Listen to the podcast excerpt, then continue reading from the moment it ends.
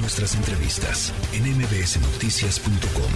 Escuchas a Ana Francisca Vega. En la línea telefónica la senadora panista Xochil Gálvez. Me da gusto platicar contigo esta tarde, Xochil. ¿El plan B avanza o como tú le dijiste, el Jurassic Plan, Xochil? Ana Francisca, pues sí, es que ese es el Jurassic Plan. Ana Francisca, regresamos a los tiempos donde los muertos votaban, vamos a regresar a los tiempos donde al desaparecer el PREP, pues se van a inventar que se cayó el sistema y entonces si van perdiendo no van a dar el resultado. O sea, son los tiempos de Manuel Bartlett de 1988. Control del padrón electoral, control del árbitro, que los políticos puedan hacer campaña como lo están haciendo las corcholatas por todo el país sin que tengan el riesgo de perder su candidatura.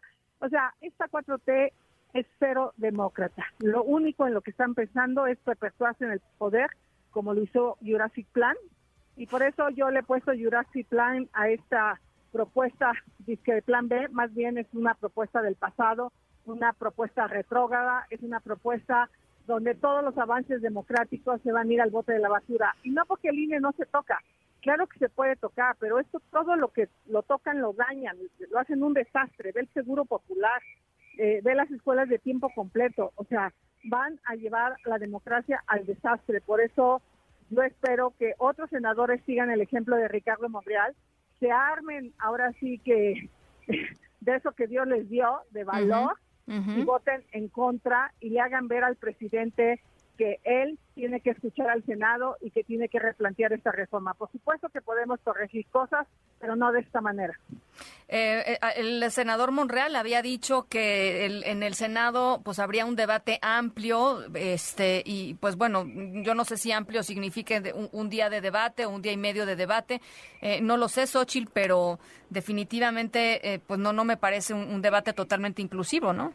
Mira, pues ha estado aquí todo el día la gente del secretario de Gobernación, trae marcaje personal con todos los senadores, o sea, tipo, por eso hablé de el regreso de este, esos dinosaurios del pasado que, que controlaban todo. Así está ahorita la Secretaría de Gobernación aquí, está plantada en el Senado, es la que decide qué va, qué no va, no lo deciden los senadores, lo decide la Secretaría de Gobernación, como los tiempos de Manuel Bartlett.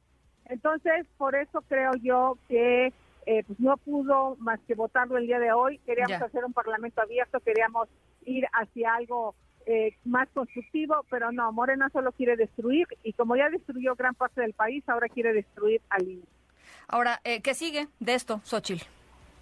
¿Qué sigue? Pues obviamente si esto llegara a pasar, aunque puedo pensar que a lo mejor alguna de las leyes no pasa, hay que ver, hay que ver. yo veo a varios senadores de Morena indecisos, los veo enojados, los veo molestos, porque además sus propuestas tampoco han pasado. Esto de rescatar a los partidos chiquitos dejándoles el dinero que les sobra de un año anterior, esto de pasarle votos si no alcanzan la votación necesaria, partidos como el PES, como el Verde, que son unos parásitos, eh, o este el PT, pues van a vivir de los votos de Morena, en este caso. Eh, en fin, el presidente va a poder desde sus mañaneras difamar. Entonces, vamos a ir a la Suprema Corte de Justicia.